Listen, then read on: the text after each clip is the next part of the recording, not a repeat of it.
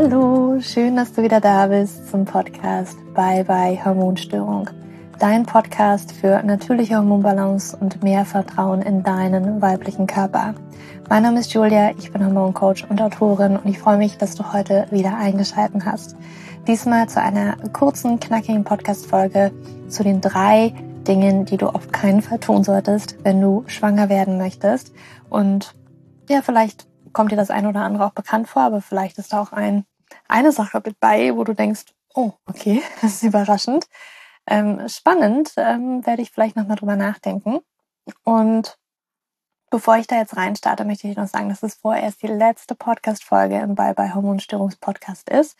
Wir gehen auf unbestimmte Zeit in eine Pause. Ich weiß nicht, ob der Podcast jemals so zurückkommen wird oder ob zwischendurch mal Podcast-Folgen kommen werden ich ähm, führe das gerade, dass es richtig ist. Und ja, wenn du trotzdem Informationen haben möchtest rund um die Hormonbalance und hm, wie du deine Hormone wieder in Balance bringen kannst oder zum Thema Kinderwunsch, dann komm super, super gerne in mein Newsletter. Da schicke ich trotzdem auch weiterhin noch ab und zu Sprachnachrichten oder eben wichtige Infos zum Körper, zum weiblichen Körper und was wir eben tun können für unsere Hormone auch regelmäßig noch raus und freue mich da auch mehr, mehr Zeit und Energie reinzustecken, weil ja, das fühlt sich richtig an und so ein bisschen wie mein Inner Circle, wo wir auch vielleicht ein bisschen mehr auch persönlich werden können. Und das ist mir, das ist mir tatsächlich sehr wichtig und gerade ein ganz großes Bedürfnis. Und deswegen komm da gerne. Du findest die Infos in den Show Notes. Schau sie dir gerne an. Und ja, ansonsten findest du natürlich auch die Newsletter unter juliaschulz.net slash newsletter, ganz einfach. Und dann kannst du dich da einfach eintragen und bekommst immer noch regelmäßig trotzdem was auf die Ohren von mir oder auch was zu lesen. Aber wollen wir doch mal reinspringen in die erste Sache, die du auf keinen Fall tun solltest, wenn du schwanger werden möchtest. Und das ist vielleicht obvious für die eine oder andere, für andere aber auch nicht. Für mich ist es so, ich habe das auch lange nicht auf dem Schirm gehabt, aber nicht, weil es mich betrifft oder weil ich da so ein bisschen naiv bin, sondern einfach, es gibt so Dinge in meinem Leben, die ich selbst nicht mache und deswegen kaum auf dem Schirm haben, dass das andere Frauen ja tatsächlich ähm, machen oder dass Lebensstilfaktoren sind, die wirklich ein Thema in dem Leben der einen oder anderen Frau sind. Und ja, das ist zum Beispiel Rauchen. Rauchen schränkt die Fruchtbarkeit unglaublich stark ein. Bei der Frau, aber auch beim Mann. Also das schon mal vorneweg gesagt, selbst wenn ihr als Paar vielleicht schwanger werden wollt, tut auch der Partner ganz gut, das Rauchen einzustellen, um einfach die Empfängniswahrscheinlichkeit zu erhöhen. Denn Rauchen ist ein richtiger Fruchtbarkeitskiller. Jetzt mal als Beispiel Rauchen, was hat das für Auswirkungen bei der Frau und wie kann es eben die Fruchtbarkeit einschränken? Sagt man zum Beispiel, dass die Konzentration von den weiblichen Geschlechtshormonen, also Östrogen und Progesteron im Blut tatsächlich von der Konzentration her niedriger sind. Und natürlich sind vor allen Dingen Progesteron ja auch, aber auch Östrogen sehr, sehr wichtige Hormone, wenn wir schwanger werden wollen weil Östrogen sorgt dafür, dass unsere Gebärmutterschleimhaut sich überhaupt erst richtig aufbaut. Progesteron natürlich, um überhaupt in die Schwangerschaft halten zu können, beziehungsweise ist Progesteron ja auch erstmal ein Garant dafür, dass überhaupt ein Eisprung stattgefunden hat. Und ähm, ja, das ist super, super wichtig. Und ähm, wenn wir uns das eben auch anschauen, haben wissenschaftliche Untersuchungen eben bewiesen, dass Rauchen die Fruchtbarkeit extrem herabsetzt. Und besonders weil eben die Eierstockfunktion herabgesetzt wird, die Heranreifung der Eizellen tatsächlich auch. Und deswegen glaube ich, ähm, kommt es dann auch zu diesen Problemen oder zu den niedrigen Östrogen- und Progesteronwerten. Und es ist auch so, dass die, erstmal so, dass die Mehrunterschleimhaut sich durch die niedrigen Werte an diesen Geschlechtshormonen, an den weiblichen Geschlechtshormonen eben nicht mehr richtig aufbaut. Aber es ist auch so, dass, ich, dass durch die Schadstoffe, die wir natürlich aufnehmen, die Gebärmutterschleimhaut ganz schön stark belastet ist. Und sowas gilt tatsächlich generell für, wenn wir schwanger werden wollen. Also Umweltgifte, gerade unsere Gebärmutterschleimhaut, aber dann später auch die Plazenta. Das ist ein ganz großer Filter für gerade solche Schadstoffe. Und wenn wir eben wollen, dass es unserem Nachwuchs gut geht, auch in unserem Bauch, dann tun wir wirklich daran, dass wir das Rauchen einstellen. Nicht nur reduzieren, sondern wirklich einstellen, um einfach hier unsere Fruchtbarkeit zu steigern. Und das ist ganz, ganz wichtig. Ähm, man sagt, wenn es jetzt ums Rauchen geht, dass die Wahrscheinlichkeit einer erfolgreichen Empfängnis wirklich stark reduziert ist, also bis zu 50 Prozent oder bis zu 40 Prozent irgendwo so sind die, sind die Zahlen. Aber natürlich geben wir unserem, falls wir schwanger werden sollten und wir rauchen, also spätestens dann solltest du aufhören, wenn du schwanger bist, weil das auch nicht gut fürs ungeborene Kind ist und das zu Komplikationen kommen kann und so weiter und so fort. Mm. Aber ja, vorne rein, man sagt ungefähr, es dauert ungefähr ein Jahr nach der letzten Zigarette, bis sich da vielleicht auch wieder die Fruchtbarkeit ordentlich und richtig eingestellt hat. Also falls du rauchen solltest und überlegst, den Kinderwunsch anzugehen, das wäre eine ganz, ganz wichtige Sache. Und das ist vielleicht auch ein No-Brainer, aber falls du es noch nicht gehört hast, ist das etwas, das gehört einfach mit dazu in, ja, in dieser Kinderwunsch-Thematik. Und ja, dann gehen wir doch gleich mal weiter in die zweite Sache. Und das ist vielleicht etwas, ähm, vielleicht hast du auch schon die ein oder andere gehört. Für die andere, die wird es vielleicht noch nicht so wahrhaben, dass das einen Einfluss haben kann. Für andere ist es auch ganz neu. Also generell, Schlaf hat einen sehr großen Stellenwert, wenn es um unsere Gesundheit geht, aber eben auch um unsere Fruchtbarkeit geht. Und wenn wir nicht ausreichend schlafen, dann mindert das unsere Fruchtbarkeit extrem. Ich möchte aber hier nicht unbedingt nur auf den Schlaf drauf eingehen, sondern tatsächlich auf das Thema Schichtarbeit. Ja, ich weiß, dass besonders viele Frauen auch in Berufen sind, wo Schichtarbeit eben gang und gäbe ist. Also ne, Krankenschwester zum Beispiel. Ich habe auch schon so viele Frauen im Coaching gehabt, die tatsächlich in Schichten arbeiten. Und es muss nicht immer nur die Nachtschicht sein, es kann auch immer dieser Wechsel zwischen meiner Früh- und der Spätschicht sein. Ähm, das allein schränkt ja schon den Schlaf extrem ein. Aber man hat eben auch, oder man sieht immer wieder, also erstmal so, dass ich jetzt persönlich sagen kann im Coaching, ne, dass da einfach viele Frauen dabei sind, die einfach in Schicht arbeiten, sehr viele Krankenschwestern.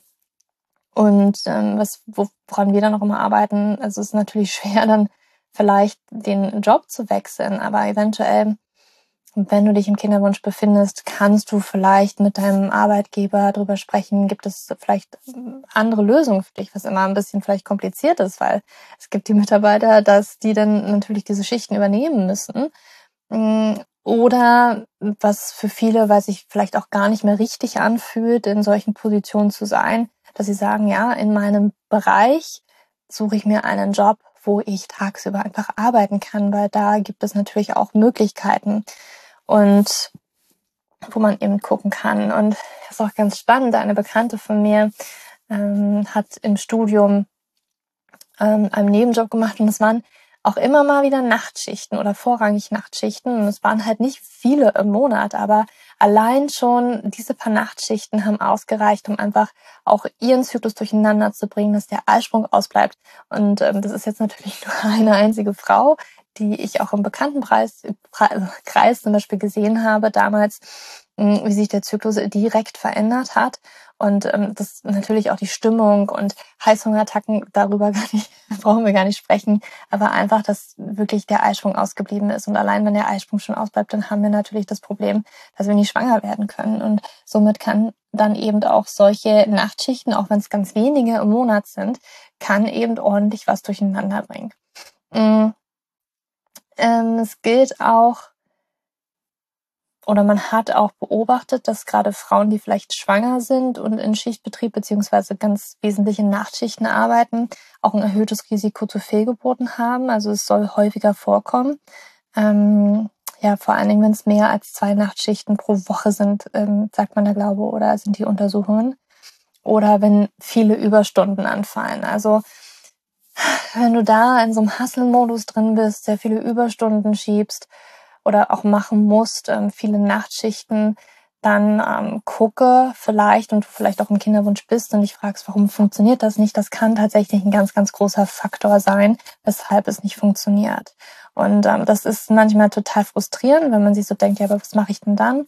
Und ja, wie schon gesagt, vielleicht kann man gerade dort, wo man arbeitet, einfach darüber reden. Gibt es andere Möglichkeiten oder schaut man sich vielleicht nach anderen Möglichkeiten um? Natürlich gibt es auch die Möglichkeit, dass man schauen kann, wie kann ich meinen Körper in der Zeit unterstützen, wo ich jetzt hier Nachtschichten mache. Also da gibt es so diverse Dinge wie erstmal so ganz vereinfacht gesagt, es wird das Problem auf Dauer natürlich nicht beheben, aber wie kann ich meinen Schlaf zum Beispiel verbessern, indem ich in einem sehr abgedunkelten Raum schlafe, vielleicht mit Schlafmaske, vielleicht mit, ähm, wie nennt man das, Ohrstöpsel? nennt man vielleicht nicht so, aber so Oropax, obwohl das auch eher eine Marke ist. Aber du weißt dann sicherlich, was ich meine. Um einfach sich so ein bisschen abzuschotten und besser schlafen zu können. Ähm, so ein, ein Tageslichtwecker kann auch unglaublich helfen, um den Körper vielleicht so ein bisschen ähm, wacher zu machen, wenn man dann eben schläft. Und natürlich auch eine gute Routine vor dem Schlafen zu haben. Das kann es ein bisschen verbessern. Ähm, damit haben ich auch schon mit einigen Kunden, also ne, es gibt da noch mehr Dinge, die, die wir dann immer probiert haben. Das hat schon viel auch geholfen oder einiges geholfen, aber es war dann meistens auch, dass es sich für die Frauen vielleicht gar nicht mehr so richtig angefühlt hat und dann auch manchmal wirklich mh, mm, ja, ein neuer Job gefunden wurde, ähm, die Initiative ergriffen und das hat einiges verbessert. Und das möchte ich einfach nur, dass du es weißt, hm, dass das eben so ist und dass es unsere Hormone beeinflussen kann und eben unsere Fruchtbarkeit direkt. Ein anderer Punkt, den vielleicht wirklich nicht sehr viele auf dem Schirm haben und wo du auch, wenn du da noch tiefer einsteigen möchtest, auch in meinem Buch über die hypothalamische Rö auf jeden Fall sehr viele Infos und sehr viele Quellen auffindest. Und zwar ist das Thema zu viel vom falschen Sport. Ja, das kann tatsächlich deine Fruchtbarkeit mindern. Wir denken natürlich immer, Sport ist gesund, Bewegung ist gesund und wir haben auch immer so ein ganz bestimmtes Bild von sportlichen Frauen, die einfach nur gesund sein müssen. Aber dem ist nicht immer so. Tatsächlich können wir also mal abgesehen davon, natürlich kann es sein, dass wir Sport machen und es in einem Maße ist, was für unseren Körper gut ist. Ne? Bewegung ist gut, das möchte ich hier auch nicht absprechen. Aber es kommt eben auf das Maß auf an, welche anderen Faktoren spielen eventuell noch rein, also wie gestresst ist eine Frau zum Beispiel oder ähm, wie viel isst sie überhaupt. Werde ich gleich sicherlich noch drauf eingehen. Die Faktoren spielen auch noch mit rein, aber allein schon Bewegung und je höher die körperliche Belastung ist. Also das heißt, wie häufig in der Woche mache ich Sport und welche Intensität, das ist das Wort, und mit welcher Intensität betreibe ich diesen Sport. Diese Faktoren spielen da natürlich mit rein. Mache ich jetzt sowas eher wie Pilates, ähm, wie Bar, wie Yoga, mm, dann kann es gut sein, dass es meinem Körper eher gut tut und nicht zu viel ist, aber natürlich auch da ist immer wieder das Maß, wie viel mache ich davon und ähm, wie gestresst ist mein Körper, weil es kann tatsächlich auch sein, und das sehe ich auch häufig Frauen, die in der Nebennierenschwäche sind, da kann schon alleine ein Spaziergang absoluter Stress für den Körper sein. Und da würde man ja sagen, ja, sportliche Aktivität das ist ja nicht wirklich. Das ist, das machen andere äh, in der Regenerationszeit. Aber tatsächlich kann es für manche Körper einfach schon zu viel sein. Und ich habe das damals auch gemerkt. Ich war auch in der Nebennierenschwäche drin und eine Stunde spazieren gehen, dann war ich immer, habe ich flach gelegen auf der Couch. Und ähm, das merken dann auch die Frauen ganz, ganz häufig. Und mm, was es eben ist, und das zeigen auch Studien, und äh, wie gesagt, ne, möchtest du da tiefer einsteigen, kann ich dir mein Buch da wirklich nur ans Herz legen, zeigen Studien, dass besonders Joggen ja, auf eine bestimmte Art und Weise, also ich glaube, wir, wenn wir joggen gehen, dann denken wir alle, ja, ich mache halt ein bestimmtes Tempo und so und so viele Minuten. Man kann auch anders rangehen, da hatten wir auch schon mal einen Podcast mit einer Expertin drüber, wie man wirklich für den Zyklus joggen kann und wie man damit auch sein, seine Hormone und seinen Zyklus sozusagen unterstützt und eben auch den Eisprung, weil wenn der Eisprung ausbleibt, dann ist das ein Zeichen, dass wir irgendwas mit dem Joggen zu, dass es falsch ist oder vielleicht auch gerade nicht in dem Moment das Richtige für uns. Ähm, aber Joggen ist tatsächlich eines der Garanten, dass da etwas schieflaufen könnte. Aber auch zum Beispiel, wenn ich viel High-Intensity-Interval-Training mache. Also High-Intensity-Interval-Training kann auf eine gewisse Art und Weise gut sein für unseren Stoffwechsel, kann unseren Körper tatsächlich auch unterstützen. Aber die Art und Weise, wie es heutzutage betrieben wird, ist nicht das, wo also wie es eigentlich betrieben werden sollte. Relativ kurz, kurze Zeitintervalle. Ähm, also das heißt ähm, nicht 30 Minuten plus, sondern tatsächlich weniger als 30 Minuten, eigentlich vielleicht auch nicht mehr als 20 Minuten. Was man aber auf YouTube findet, sind meistens ellenlange Videos, einfach nur an Hit, wo man einfach an seine Grenzen geht und da wird sehr viel, sehr viel Cortisol, also Stresshormone ausgeschüttet. Und ja, was eben Untersuchungen oder Beobachtungen zeigen, ist, je stärker die körperliche Belastung ist für einen gewissen Zeitraum, desto weniger wird Progesteron gemessen. Und was bedeutet das? Ähm, das bedeutet so viel, dass natürlich kann man auch schwanger werden. Ne? Nur weil Progesteron gemindert ist, heißt das nicht, dass wir nicht schwanger werden können. Denn schwanger kann man meistens nur nicht werden, wenn der Eisprung ausgefallen ist. Aber je geringer Progesteron, desto schwieriger könnte es werden. Und das zeigt eben, ja, diese, diese Beobachtungen, dass mit zunehmender körperlicher Belastung und es kann auch sein, dass man einfach ähm, im Hausbau. Hausbau ist tatsächlich so ein großes Thema. Auch da viele Frauen, ja, wir haben im letzten Jahr angefangen, unser Haus zu bauen. Ich weiß nicht, wie oft ich das in E-Mails gelesen habe. Also das ist auch sehr viel Stress. Ähm, schon mental vielleicht, aber wenn man auch ein bisschen mithilft und sehr viel ähm, auch von A nach B trägt. Also ich war da auch immer, wir, meine Eltern haben auch ähm, zweimal tatsächlich gebaut. Und ich weiß, was das, was das bedeutet von Beobachtung. Als Kind habe ich nicht mitgebaut, aber ähm, ich weiß, da wurde richtig angepackt. Und auch meiner Mama wurde angepackt, ne? wenn man da im Garten auch ein bisschen schuftet und so weiter. Und das ist auch schon eine erhöhte körperliche Belastung für viele. Und das kann eben das Progesteron mindern. Und das bedeutet also nicht, dass man nicht schwanger werden kann, aber es kann länger dauern, bis man schwanger wird. Und das ist tatsächlich das, was man häufig beobachtet. Es gibt auch so eine große, große Studie in Dänemark, wo man eben auch gesehen hat, also je intensiver das Training, desto länger dauert es, bis Frauen schwanger werden. Und das hat meistens wahrscheinlich sehr viel damit zu tun, dass der Körper eben in, in das ist Sport ist Stress für den Körper. Und je intensiver, je stressvoller ist es. Ja, man kann zum Beispiel auch ähm, sich angucken, wie viele Stresshormone werden dann ausgeschüttet.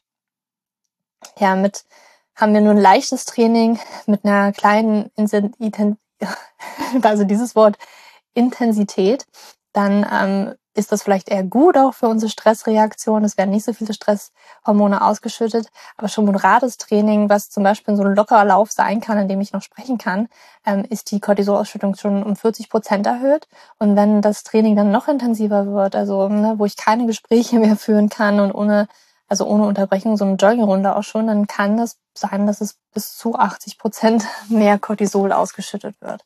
Und Cortisol ist immer ein Progesteronräuber. Und ähm, ja, das möchte ich einfach, dass du das im, Hinterkopf behältst, dass Sport auf eine gewisse Art und Weise deine Fruchtbarkeit eben einschränken kann, bei der Körper, und darauf gehe ich wirklich intensiv im Buch drauf ein, ähm, es kommt einfach auf diesen Energieausstoß auch an. Wenn du viel Sport betreibst und sehr intensiv, dann wird sehr viel Energie ausgestoßen. Jetzt könnte man sagen, ja, okay, aber wenn ich das mit den Kalorien auch wieder ausgleiche, ja, das kann helfen, aber auch da gibt es Untersuchungen, dass es trotzdem, selbst wenn wir Kalorien ausgleichen, dass es trotzdem zu Zyklusunregelmäßigkeiten kommt. Also nehmen wir mal an, du fängst mit dem Joggen an und du isst auch gleichzeitig mehr, um einfach diese verbrannten Kalorien auch auszugleichen, was ja kaum eine macht, weil meistens fangen wir mit dem Joggen an, um eben doch abzunehmen. Dann zeigt es sich trotzdem, dass mit, ähm, ja, vielleicht noch nicht im ersten Zyklus, aber im zweiten Zyklus die Periode schon verspätet kommt, also der Zyklus sich verlängert, Eisprünge ausbleiben, Progesteron ähm, oder die zweite Zyklusphase nach dem Eisprung eben kürzer wird. Das zeigt sich schon sehr viel stärker und ähm, eben auch, wenn wir das nicht kalorisch ausgleichen. Das fällt teilweise noch extremer aus, wenn wir eben nicht mehr essen, mit wenn wir mit dem Sport anfangen, dann sehen wir fast gar keine normalen Zyklen mehr, schon ab dem zweiten Zyklus. Und das äh, ist wirklich ganz, ganz spannend. Und ich glaube, in der heutigen Zeit, gerade mit Social Media, sind wir dazu angehalten, einem bestimmten Ideal hinterher zu jagen und was eben als gesund und schön gilt. Und da gehört Sport auf jeden Fall dazu.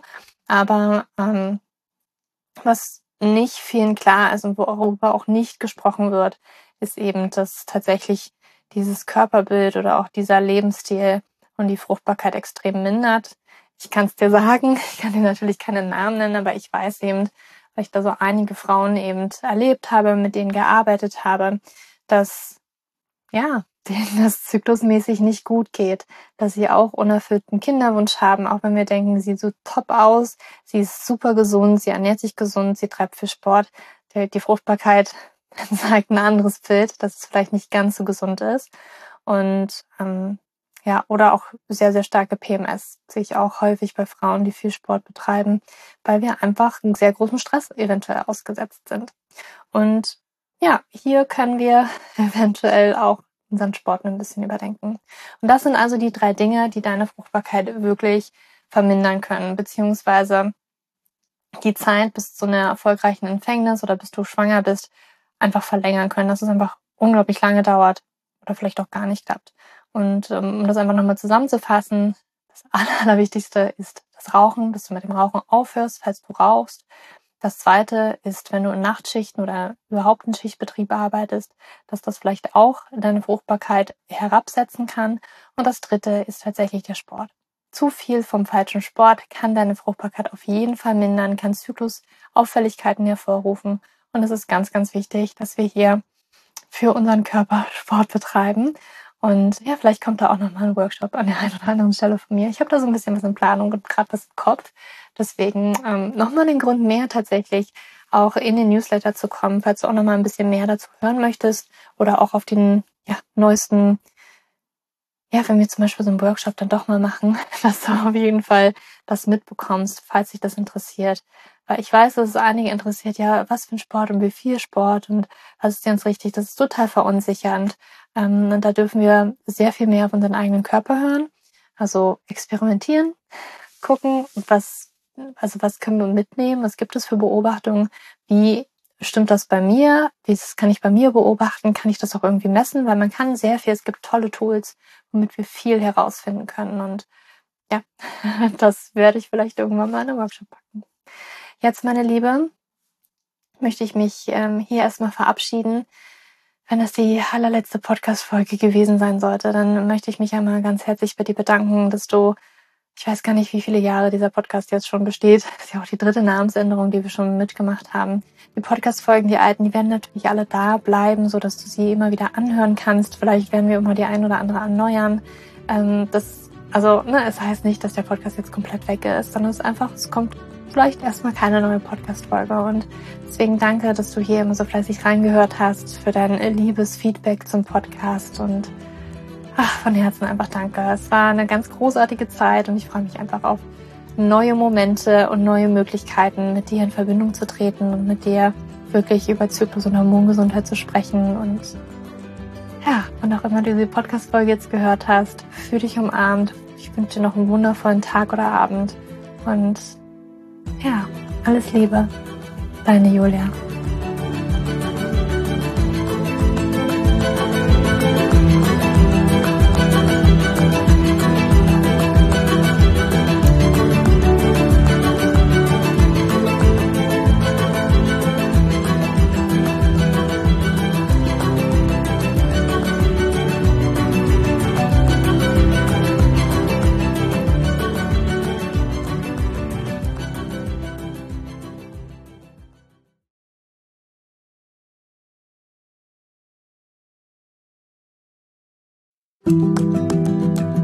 So, bevor du jetzt hier den Podcast ausschaltest, habe ich noch eine kleine Überraschung für dich. Und zwar hast du vielleicht, wenn du hier reingehört hast, ja Probleme mit deinem Zyklus. Dein Zyklus ist vielleicht sehr unregelmäßig, du hast sehr lange Zyklen, vielleicht hast du auch gar keine Zyklen, vielleicht hast du irgendwie einen Zyklus, aber gar keinen Eisprung da drin, vielleicht hast du mit deiner Menstruation Probleme, vielleicht ist sie sehr stark, vielleicht sehr schwach und hinter diesem Zyklusproblem liegen meist hormonelle Probleme, also eine hormonelle Dysbalance. Und ich habe herausgefunden, dass es meist vier Haupthormon-Dysbalancen gibt. PCOS, hypothalamische Amenorrhoe, Schilddrüsenunterfunktion oder Nebennierenschwäche, die hinter diesem Zyklusproblem, hinter deinem Zyklusproblem stecken könnten. Und ich habe einen Online-Test entwickelt, der ist komplett kostenlos, der kostet dich 0 Euro, den du einmal für dich ausfüllen kannst online und dann eben ganz bequem in dein E-Mail-Postfach die Hormonstörung oder die Hormondysbalance das Ergebnis bekommst, was auf dich wahrscheinlich eher zutrifft, um dich eben in diese richtige Richtung zu stupsen. Denn es ist so wichtig, dass wir wissen, was liegt denn eigentlich hinter meinem Zyklus Dysbalance und warum bleibt mir eine Periode aus? Die Ursachen können so unterschiedlich sein, aber je nachdem, was wirklich die Ursache ist, dürfen wir auch immer ein bisschen anders daran gehen. Ja, das heißt, wenn ich P2S habe, dann äh, bringt mir nicht so viel, wenn ich hypothalamische Amenorrhoe Dinge tue, ja, oder wenn ich eine hypothalamische Amenorrhoe Dinge tue, können die Dinge, die ich bei P2S mal lese, die ich machen sollte, einfach meine Zyklusstörung, ja, oder den Zyklus einfach noch mehr in diesen nicht funktionalen Bereich drücken, ja, weil das einfach nicht die richtige Herangehensweise ist. Und deswegen habe ich diesen Zyklustest entwickelt, damit du für dich wirklich mal in die richtige Richtung gestupst wirst und da wirklich nochmal intensiver reingehen kannst und dass du endlich mal ähm, ein besseres Gefühl dafür hast, worum geht's ja eigentlich bei mir. Ja, warum, worum geht's ja eigentlich? Warum ist mein Zyklus vielleicht nicht gerade so rund? Und ja, das findest du auf meiner Website juliaschulz.net slash Zyklus-Test. Oder du gehst einfach auf die Startseite meiner Website, ähm, da einfach auf den Hormontest klicken. Und wie gesagt, der kostet dich wirklich 0 Euro. Du kriegst das Ergebnis ganz easy peasy in deinem Mailpostfach. Und das ist einfach ein gratis Angebot von mir für dich, damit du einfach ein bisschen besser in die richtige Richtung gelenkt werden kannst, weil ich weiß ganz persönlich, wie es ist, wenn man alles Mögliche versucht, aber eben nicht die richtigen Dinge und man einfach nirgendwo ankommt und landet und der Zyklus einfach nicht besser wird, sondern irgendwie gefühlt immer nur schlimmer. Deswegen schau da rein, juliaschulz.net slash Zyklus-Test und ähm, ich schreibe es dir auch nochmal in die Show Notes und ich freue mich, wenn du da einmal vorbeischaust und für dich diesen Test ja, einfach mal machst und für dich ein bisschen mehr in die richtige Richtung gestupst wirst.